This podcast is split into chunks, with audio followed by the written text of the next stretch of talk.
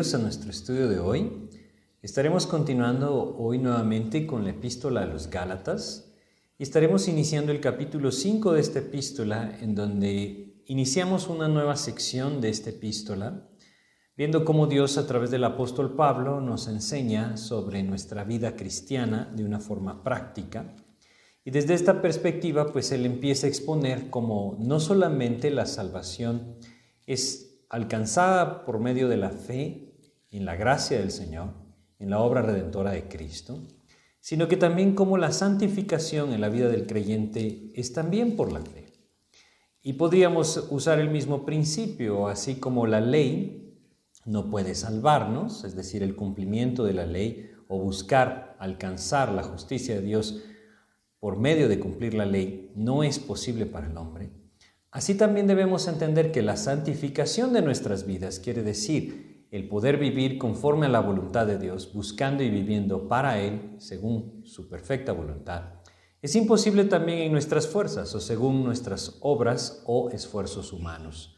Todo esto solamente es posible por medio del Espíritu Santo que mora en la vida de aquel que por la fe ha venido a Cristo. Y es ahí donde nosotros vemos esta sección de una forma tan práctica Así como la ley no puede salvarnos, así la ley tampoco puede hacernos santos. Así como el único que puede salvarnos es Cristo, así el único que puede hacernos o llevarnos a vivir en esa santidad también es Cristo. Y esto es lo que nosotros tenemos en este pasaje de la epístola a los Gálatas, en el capítulo 5, donde veremos claramente cómo es por medio del Espíritu Santo que nosotros podemos vivir conforme a la voluntad de Dios.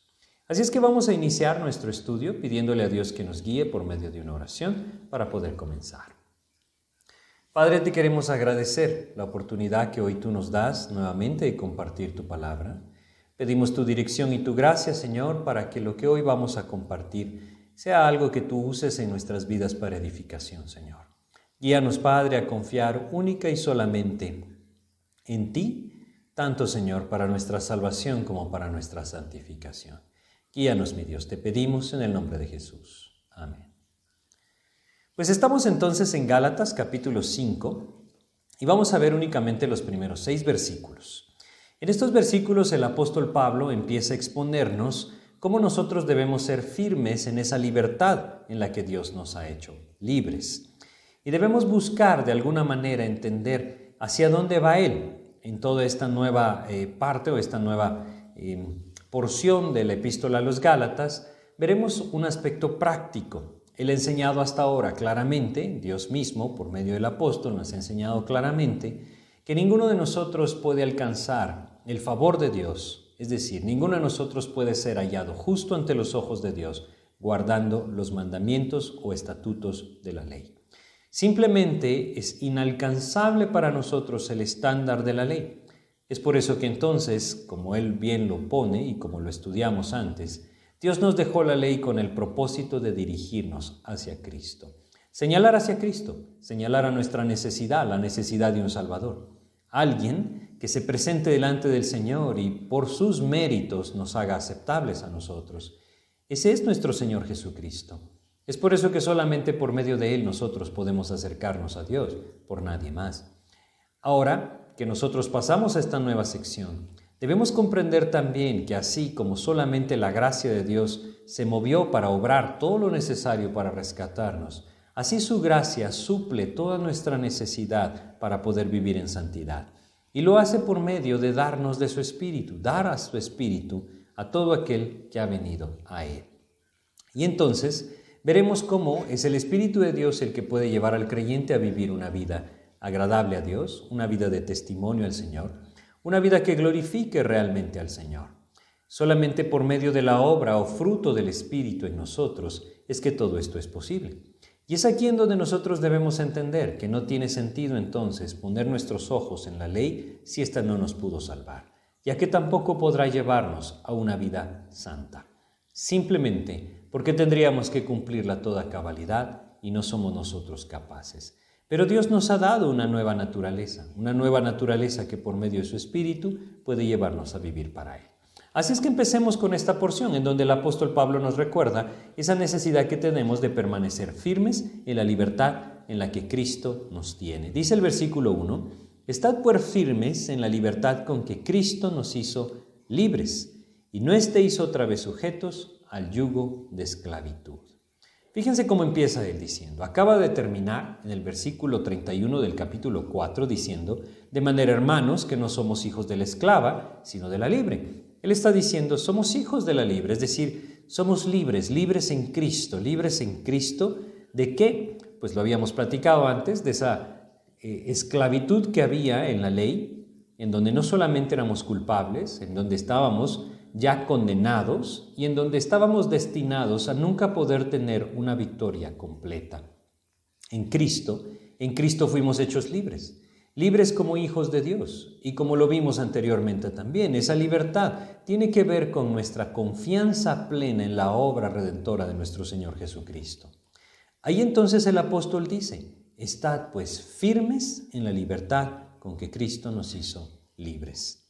Nuevamente, él nos hizo libres porque Él pagó el precio. Dios nos llama entonces a vivir firmes en esta libertad. Quiere decir, a no volvernos atrás de esta libertad, a no buscar estar nuevamente, como dice este versículo, sujetos al yugo de esclavitud. Un yugo es algo que somete nuestra voluntad o nuestra vida bajo la autoridad de algo o alguien más. Y cuando nosotros nos sometemos a la ley para vivir una vida de santidad, quiere decir, cuando nosotros tomamos, por ejemplo, los diez mandamientos o el sermón del monte y buscamos vivir o moldear nuestra vida en relación a estos principios, estamos poniendo el yugo de la ley nuevamente sobre nuestras vidas. ¿Quiere decir que la ley y el sermón del monte no son agradables a Dios? No, no quiere decir eso. Por supuesto que son agradables a Él y nos hablan de los principios santos de nuestro Señor. Es solamente que nosotros debemos entender que para nuestra naturaleza es imposible cumplirla. Lo que debemos buscar es llenarnos de Cristo. Eso es lo que debemos buscar. Al llenarnos de Cristo entonces el Espíritu Santo obrará en nosotros y nos llevará a vivir en esa libertad y agradables a Dios. Si nosotros vamos a 1 Corintios capítulo 9, y recordamos lo que el apóstol Pablo decía de su propia vida. Él habla de esa libertad con la que él vivía.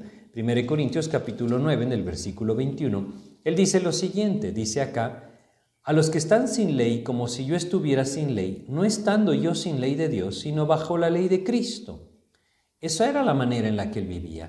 Él no estaba viviendo sometido a la ley del Antiguo Testamento. Él la conocía y durante muchos años vivió sometiendo su vida a esta ley. Él no estaba sometiéndose a esta ley, él estaba bajo la ley de Cristo. ¿Qué quiere decir? La presencia del Espíritu de Dios en nuestras vidas puede llevarnos a vivir bajo la ley de Cristo en nuestras vidas, no como una obligación, no como algo que nosotros no queremos y estamos obligados a hacer, sino que Él mismo a través de su Espíritu mueve nuestros corazones para vivir con toda la libertad para Él. Esta libertad de la que el apóstol Pablo habla acá no es una libertad para hacer nuestra voluntad o para seguir nuestros deseos carnales. Es una libertad para vivir para Cristo, libertad para glorificar su nombre, libertad para vivir en el testimonio del Señor, para amar su palabra, apropiarla y transmitirla en el poder del Espíritu de Dios. Es por eso que Él dice, no se vuelvan atrás hacia esa esclavitud. Lo que necesitan es crecer, crecer en esa libertad de alguna manera es algo que nosotros debemos tener en cuenta. En Primera de Pedro, capítulo 3, en el versículo 18, en Primera de Pedro, perdón, Segunda de Pedro, capítulo 3, versículo 18, él termina su epístola diciéndonos lo siguiente. Segunda de Pedro 3, 18, antes bien, creced en la gracia y el conocimiento de nuestro Señor y Salvador Jesucristo. Ese es el llamado de Dios. Lo que Dios anhela es que nosotros crezcamos en la gracia y conocimiento de nuestro Señor y Salvador Jesucristo. A medida que el creyente va creciendo en ese conocimiento del Señor, va amando cada vez más a Cristo. La gracia es algo cada vez más maravilloso y su vida entonces empezará a someterse al Señor como un fruto del Espíritu Santo quien le gobierna. Ya no tiene que ver con esclavitud. La esclavitud es vivir algo contrario a mi deseo. Pero cuando Dios empieza por medio de su Espíritu a controlar el corazón y quita el deseo que el hombre tiene de volver hacia el pecado, entonces hay libertad de vivir para Cristo. Esta libertad depende de la llenura del Espíritu en la vida del creyente. ¿Quiere decir esto que el creyente no peca? No quiere decir esto. Y no nos confundamos en cuanto a esto. Lo que quiere decir es que hay una vida distinta cuando el Espíritu de Dios mueve el corazón para vivir para Cristo. Una vida muy distinta que cuando estamos obligados a cumplir algo, pero nuestro corazón quiere ir por el camino contrario. Si seguimos nuestra epístola, Gálatas capítulo 5, y leemos el versículo 2, Dios nos dice lo siguiente, He aquí yo, Pablo, os digo que si os circuncidáis, de nada os aprovechará Cristo. ¿Qué es lo que el apóstol nos está diciendo? ¿Quiere decir que aquellos que se circuncidaban no podían ser salvos? No, no quiere decir esto, debemos entenderlo bien. Él mismo estaba circuncidado, ¿sí? Él mismo había participado de todo esto, Filipenses 3 nos dice, circuncidado el octavo día. No estaba diciendo esto, lo que él estaba diciendo es que estos creyentes en Galacia, si se circuncidaban como un medio para alcanzar el favor de Dios, estaban desechando toda la obra completa de Cristo. Estaban diciéndole al Señor, Señor, yo voy a confiar en lo que hago y no en tu obra. Y como dice acá, de nada les aprovecharía entonces la obra de Cristo. Y creo que es un pasaje, un versículo muy importante de comprender bien, porque realmente lo que Dios nos está diciendo por medio del apóstol es que si nosotros confiamos en Cristo y algo más para nuestra salvación, entonces de nada nos aprovechará Cristo. En pocas palabras, no encontraremos salvación en Cristo. Nosotros debemos entender que no podemos confiar en nada ni nadie más, sino solo en nuestro Salvador, nuestro Señor Jesucristo. Si yo estoy añadiendo algo a la fe en Jesucristo como un medio para sentir seguridad de salvación en mi vida, seguridad del amor de Dios en mi vida, estoy añadiendo a su gracia y al añadir a su gracia, de nada me aprovechará Cristo. Es decir, creo que es importante poner ejemplos prácticos en cuanto a esto. Una persona podría venir y decir, he confiado en Cristo como mi Salvador y ahora me he bautizado para tener esa seguridad de salvación. Ahí está confiando no solamente en Cristo, sino en aquel bautizo que llevó a cabo. Y eso es añadir a la gracia del Señor.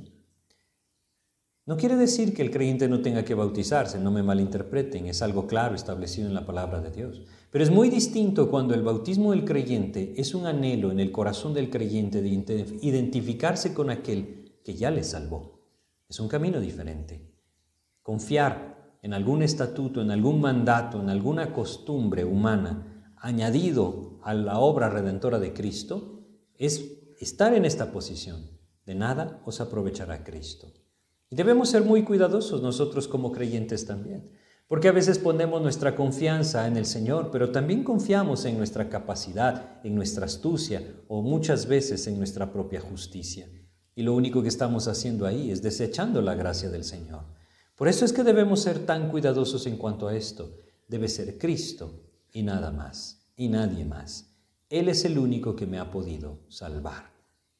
Y entonces, él continúa diciendo en el versículo 3 de Gálatas 5, y otra vez testifico a todo hombre que se circuncida que está obligado a guardar toda la ley. Él está diciendo de esta manera y nuevamente está regresando a lo que hemos estudiado, a lo que hemos visto, porque nos está alentando a mantenernos firmes en esa libertad con la que Cristo nos hizo libres y abandonar ese yugo de esclavitud, no volver a un sistema religioso e, e imponerlo sobre mi vida y someterme nuevamente a un sistema de esclavitud en el cual voy a basar mi favor que recibo de parte de Dios en méritos humanos. Esto no tiene sentido. Por eso es que Él dice, si ustedes quieren buscar la circuncisión como un medio de agradar a Dios, no intenten separar la circuncisión, eh, de todos los demás estatutos de la ley. Tienen que ser todos. Esto es algo muy sencillo y muy claro y que en nuestros días debe ser muy importante comprender. Yo no puedo venir y tomar una parte de la ley y decir, esto es lo que Dios quiere que yo cumpla, pero desechar una parte que se me imposibilita cumplirla. Porque entonces simplemente debo recordar esto. El apóstol Pablo lo dice, si quiero tomar una parte, debo tomarla toda. ¿Por qué? Porque el único medio en que la ley sería provechosa es que yo la cumpla absolutamente toda. Es lo que habíamos visto antes en Gálatas capítulo 3. Si regresamos un poco, en el versículo 10 de Galatas 3 decía, porque todos los que dependen de las obras de la ley están bajo maldición, pues escrito está, maldito todo aquel que no permaneciere en todas las cosas escritas en el libro de la ley para hacerlas. ¿Quiero guardar la ley? Debo guardarla toda y de forma perfecta para que ésta aproveche. Si no, entonces simplemente me estoy engañando a mí mismo. Y es lo que hacen algunas personas que buscan de alguna forma el favor de Dios guardando el sábado, por ejemplo, pero que todos los aspectos de la ley en sus vidas están lejos. O como muchos hoy que buscan llevar a los creyentes o algunas personas hacia el judaísmo, haciéndoles pensar que guardar ciertos ritos es cumplir la ley, cuando estamos imposibilitados en muchas maneras de cumplirla. Por eso es que debemos entenderlo. Santiago lo dijo de una forma negativa. Él dijo en Santiago 2.10 que si quebramos la ley en un punto, nos hacemos culpables de toda. Así es que el apóstol Pablo nos vuelve a recordar, hay libertad en Cristo, hay esclavitud en la ley. El creyente, lo dijimos, Gálatas 4:31, él menciona, somos hijos de la, de la, libre, no de la esclava. O como dice acá, no somos hijos de la esclava, sino de la libre. Vivamos en esa libertad. No tiene sentido que empecemos a tomar estatutos, costumbres, mandatos, principios humanos, sometiéndonos a ellos, cuando estos son contrarios a lo que nosotros tenemos dentro. Es decir, cuando no es el Espíritu Santo el que está produciendo esta obra en nosotros. Ahí entonces no es fruto, es obras, y esa es una gran diferencia. Si vamos a Gálatas capítulo 5 y volvemos a leer acá ahora el versículo 4, fíjense cómo lo dice, de Cristo os desligasteis los que por la ley os justificáis, de la gracia habéis caído. Este es un versículo bien importante y yo quisiera simplemente empezar recordando Romanos capítulo 11 en el versículo 6, donde nosotros entendemos claramente que no podemos mezclar ambas cosas. Yo no puedo confiar en Cristo y confiar en mí para mantener algo. Aquí debemos eh, eh, entenderlo claramente. Hay algunas personas que dicen que uno debe mantener su salvación, que uno puede perder o caer de la gracia si uno entonces se separa de Dios a través del pecado. Oigan, debemos entenderlo con claridad. Si nosotros pudiéramos caer de la gracia en el sentido de perder nuestra salvación, todos lo haríamos, porque deberíamos de vivir una vida perfecta entonces para no hacerlo. ¿O cuál es la base para saber en qué momento se cae o no se cae? El apóstol Pablo no está hablando de perder salvación. El apóstol Pablo está hablando como dice acá, de Cristo os desligasteis. Está hablando de dejar por un lado la obra redentora de Cristo y pensar que uno está logrando algo distinto.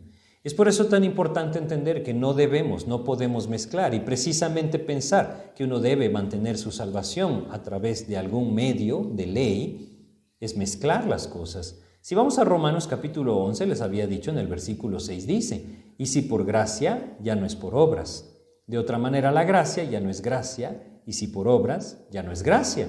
De otra manera la obra ya no es obra. Así es que debemos decidir claramente dónde ponemos nuestra confianza. La ponemos en la gracia del Señor a través de su obra redentora, dando su vida en la cruz, derramando su sangre, resucitando al tercer día para darnos salvación. O lo ponemos en las obras, porque no podemos ponerlas en ambos lados. Si la ponemos en ambos lados, realmente nos estamos desligando de Cristo. Por eso dice, de Cristo desligasteis los que por la ley os justificáis. Y debemos entender nuevamente que Dios, Dios no nos va a dar algo que nos debe, nos va a dar gracia cuando nos da salvación, cuando nos da su favor. Si regresamos a Romanos capítulo 4 y leemos acá los versículos 4 y 5, dice lo siguiente, pero al que obra no se le cuenta el salario como gracia, sino como deuda mas al que no obra, sino cree en aquel que justifica al impío, su fe les contada por justicia. Esa es la gran diferencia. Si nosotros ponemos nuevamente nuestra confianza en lo que estamos haciendo hoy, en lo que estamos actuando, en lo que obramos, en lo que prudentemente decidimos, cuidado, puede ser que nos estemos desligando de Cristo, confiando en nosotros y no en el Señor. El versículo sigue diciendo, Gálatas 5, versículo 4, de la gracia habéis caído. ¿Qué significa esto de habéis caído de la gracia? Bueno, es importante que entendamos nosotros lo que el apóstol Pablo está diciendo. Esta palabra que, nosotros leímos, desligasteis, lo que está diciendo es que, que, lo dejamos sin efecto, quiere decir, no influye en nuestras vidas, eso es lo que dice. ¿Por qué? Porque nuevamente estamos poniendo nuestra confianza en nuestras obras. Y eso es caer de la gracia. Caer de la gracia no quiere decir que la persona ya no puede ir al cielo. No. Caer de la gracia es decir, llega a una posición mucho más baja que la que Dios lo quiere tener. Dios lo quiere tener viviendo en libertad. El creyente que se somete nuevamente a la ley o a su propia justicia a través de sus obras, está cayendo, está llegando a una posición mucho más baja, sometiéndose nuevamente a la esclavitud de la ley. De la gracia habéis caído. La habéis dejado por un lado, eso es lo que él está diciendo, y no están basando su vida en la gracia. Ahí nadie nunca podrá agradar al Señor. Por más buenos que pensemos que nos hemos vuelto, o por muy justos que pensemos que ahora somos, por muy íntegros que pensemos que ahora somos, nunca podemos llegar a alcanzar el estándar de santidad que el Señor busca. Y si nuestra confianza está en esta justicia, santidad o bondad que nosotros pensamos que tenemos, lo que estamos haciendo es caer de la gracia, haciendo a un lado la gracia de Dios y no permitiendo que ésta actúe en nuestras vidas porque nosotros queremos tener el control. ¿Quién de nosotros quiere hacer eso? ¿Quién de nosotros quiere confiar en sí mismo y no en la gracia del Señor? ¿Quién de nosotros quiere que Dios le dé lo que merece y no que extienda su favor por gracia? No tiene sentido. Y es lo que el apóstol Pablo está haciendo. No olvidemos que estos creyentes en Galacia estaban siendo arrastrados nuevamente por el judaísmo a cumplir estos estatutos de la ley como la circuncisión o la observación de los días. Y lo que les dice es, si ustedes empiezan a confiar en esto, están desechando esa gracia, están cayendo de la gracia y no están permitiendo entonces que el Señor mismo obre en ustedes. Lo van a hacer ustedes, pero ya no lo va a hacer el Señor. Y esto no tiene sentido, por supuesto. El versículo 5 continúa diciendo de Gálatas 5, pues nosotros por el Espíritu aguardamos por la fe la esperanza de la justicia. Aquí entonces él empieza a poner el contraste. No se trata de la ley, no se trata de lo que nosotros obremos, no se trata de lo que nosotros alcanzamos o podemos observar de la ley, quiere decir cumplir de la ley. Se trata lo que el Espíritu empieza a hacer en aquel que por fe vino a Cristo. No esperamos la, redención de nuestro cuerpo, ya vamos a ver a qué se refiere, esa esperanza de la justicia, y, definitivamente está eh, refiriéndose a, nuestro encuentro con Cristo cuando Él regrese, es decir, en la resurrección, ya lo vamos a ver. Lo que está diciendo es que es por el Espíritu que nosotros esperamos eso, no lo esperamos por otra cosa. No esperamos o no tenemos esa esperanza en la justicia que el Señor un día manifestará porque nosotros lo estamos haciendo bien. Tener esa esperanza porque nosotros pensamos que lo estamos haciendo bien es confiar en la ley y esto no proviene de Dios. Es por eso tan importante. Ahora, ¿estamos a favor entonces de un libertinaje? Por supuesto que no. Dios anhela una vida de santidad en cada uno de sus hijos. El problema es que ninguno de nosotros puede vivir una vida de santidad basándose en los estatutos o mandatos de la ley solamente puede ser a través del fruto del Espíritu que mora en el corazón del creyente. Es por eso que Él dice, nosotros por el Espíritu aguardamos, por la fe, la esperanza de la justicia. Es a través del Espíritu. Todo lo que el Señor quiere hacer en nuestras vidas es a través del Espíritu, no de nuestra capacidad o de nuestra bondad o de nuestras buenas intenciones. Es a través del Espíritu. Y aquí vamos a comprender entonces esa necesidad de vivir buscando esa llenura del Espíritu, buscando que sea Él el que tiene control y no yo, renunciando a mi vida para que Cristo la tome, renunciando a mis pensamientos, a mis criterios, a mis ideas, para que entonces el Señor me dé las suyas. Y la única manera es que por medio de la palabra Él vaya renovando mi entendimiento y moldeándome cada vez más hacia su deseo, hacia su anhelo. Si nosotros vamos a Romanos, en el capítulo 12 de Romanos, y leemos los primeros dos versículos, el Señor nos dice lo siguiente, así que hermanos, os ruego por las misericordias de Dios, que presentéis vuestros cuerpos en sacrificio vivo, santo, agradable a Dios, que es vuestro culto racional.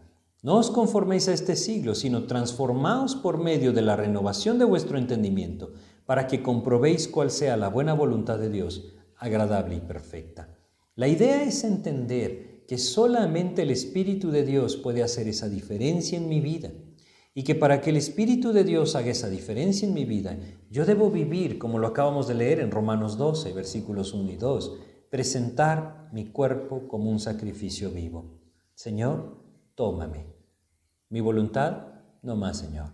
Mis deseos, no más, Señor. Mis anhelos, no más, Señor. Mi vida, no más, Señor. Todo ahora es tuyo. Obviamente esto debe ir acompañado de la búsqueda de Cristo en su palabra. Realmente solo el Espíritu de Dios nos puede llevar a esa posición cuando por medio de la palabra vivimos en comunión con el Señor.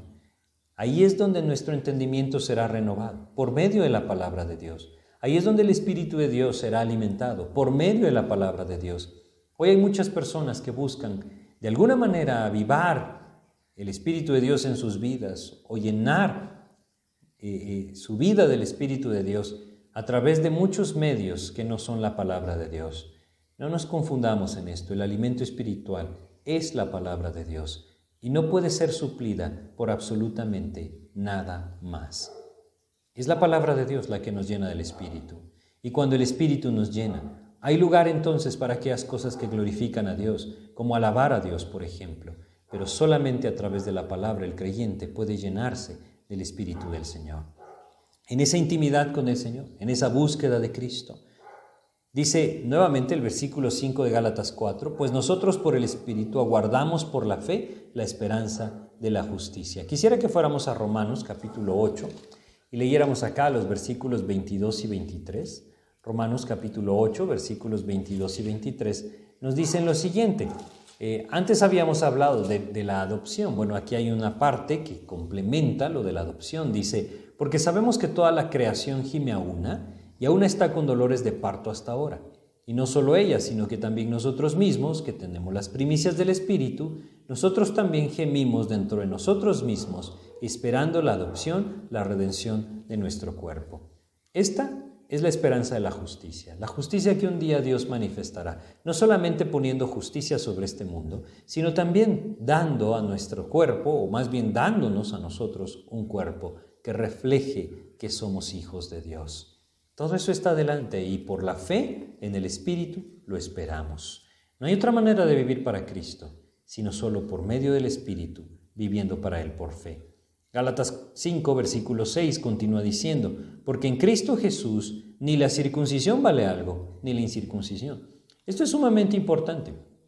No vale que he cumplido yo de la ley. No vale esto. No vale mi, conocimiento previo de tantos aspectos de la ley de Dios. ¿Qué es lo que vale? Dice el versículo, sino la fe que obra por el amor. Cuando por fe estoy dando mi vida al Señor, es porque el Espíritu Santo está obrando. Esta es la manera y es una forma muy sencilla de vivir. No es a través de obras, es a través de fruto. Fruto del Espíritu que cuando el creyente está en esa intimidad con el Señor por medio de la palabra, ha sido redimido por Cristo a través de la fe en Él y solamente la fe en Él, el Espíritu de Dios puede ir tomando control, llevando mi vida hacia ese fruto que glorificará al Señor. Es muy distinto servir a alguien por obligación que hacerlo por amor. Cuando uno está sirviendo a alguien o una persona servía a alguien por obligación y no podía escapar de esa posición, era un esclavo. Cuando una persona decidía servir a otro a pesar de que era libre de irse, era por amor. Y eso es lo que Dios dice acá. En Cristo tenemos libertad. Libertad para vivir, para Cristo, por amor. No más por una obligación, no más por conveniencia, no solamente porque nosotros podemos obtener un favor de Él, por amor a Él. Y lo único, el único, perdón, que puede poner ese amor en nuestras vidas es el Espíritu Santo que Dios da a todos aquellos que por la fe se acercan a Él. Así es que es bien sencillo. Estos versículos son, son muy sencillos. Dios nos está llamando a vivir en una libertad, la libertad que Cristo ya nos dio. Volvernos atrás a observar ciertos aspectos religiosos de la ley o someter nuestra vida a ciertos estatutos de la religión, aun cuando ésta esté basada en los mandamientos del Antiguo Testamento, es desechar esa libertad someternos nuevamente al yugo de esclavitud. ¿Quiere decir esto que no importa cómo vivamos? No, por supuesto que no. Lo veremos más adelante. Y Dios nos dice que esa libertad nunca debe ser usada como libertinaje. Lo que quiere decir es que esa libertad puede llevarnos a vivir por amor para Cristo y ya no por obligación. Son dos cosas muy distintas. Es ahí en donde verdaderamente el corazón del creyente es transformado por el Espíritu y es llevado a vivir una verdadera, una firme y profunda vida de santidad. La santidad no viene por la ley, viene por el Espíritu Santo. Y cuando el creyente vive en la libertad, en amor hacia Cristo, puede vivir en el Espíritu Santo. Así es que vamos a detenernos acá y pedirle a Dios que nos guíe, que nos guíe a entender si es que nosotros estamos dando ese paso de retroceso, habiendo confiado en Cristo y sometiéndonos a los estatutos de la ley. ¿Será que en nuestras vidas estamos confiando genuinamente en la gracia de Dios? Saben, este es un punto de cambio en la vida de muchos creyentes. Quizá para ustedes no lo sea, pero créanme, para muchos sí lo es. Ese momento de contemplar que Dios no está esperando perfección en mí. Está buscando un corazón genuino que le busque, que le ame. Es una gran diferencia. Muchas veces el creyente le falla al Señor. Y no estoy justificando con esto el pecado, por supuesto que no. Debemos estar conscientes que su perdón está ahí, abierto, para que todo aquel que se acerque a Él lo pueda obtener. Es por eso que el Señor, conociendo nuestras vidas, nuestra naturaleza y nuestra necesidad, nos dice que nuestro Señor Jesucristo es nuestro abogado. Y nos dice que si confesamos nuestros pecados, Él es fiel y justo para perdonar nuestros pecados y limpiarnos de toda maldad. Nuevamente quiero hacerles énfasis en esto. La verdadera gracia del Señor le lleva al creyente a vivir en santidad. ¿Por qué? Porque entiendo que me hizo libre. Entiendo que me amó de tal manera que se entregó a sí mismo por mí. Esa gracia hace reaccionar el corazón y decirle, Señor, mi vida te pertenece a ti. Tómala, haz con ella tu voluntad. Si nosotros estamos viviendo realmente en la gracia de Dios, Observaremos el fruto del Espíritu en nuestras vidas. Entre otras cosas, el gozo y la paz del Señor estarán ahí. Pero si nosotros estamos viviendo basando nuestra vida cristiana en nuestra capacidad para obedecer la ley según nosotros, o en nuestra integridad para vivir conforme a los estatutos o mandatos de la ley de Dios, notaremos claramente que el gozo y la paz del Señor se apagan. Es ahí en donde nosotros debemos ser honestos con nosotros mismos y buscar al Señor. La gracia del Señor se extiende para cubrir nuestras faltas y recibirnos como hijos. Es ahí donde nosotros nos debemos refugiar. Vamos a terminar haciendo una oración. Padre, te pedimos tu ayuda, Señor, para que comprendamos claramente esta libertad a la que tú nos has llamado y vivamos firmemente en ella.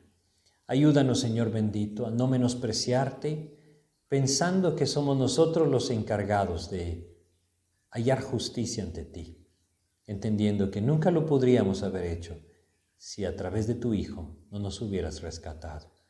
Ayúdanos, Señor, a que nuestra confianza esté en ti y solamente en ti, y no haya nada ni nadie, Señor, en medio. Ayúdanos, pues, Señor, a vivir con todo nuestro corazón para ti, amándote genuinamente.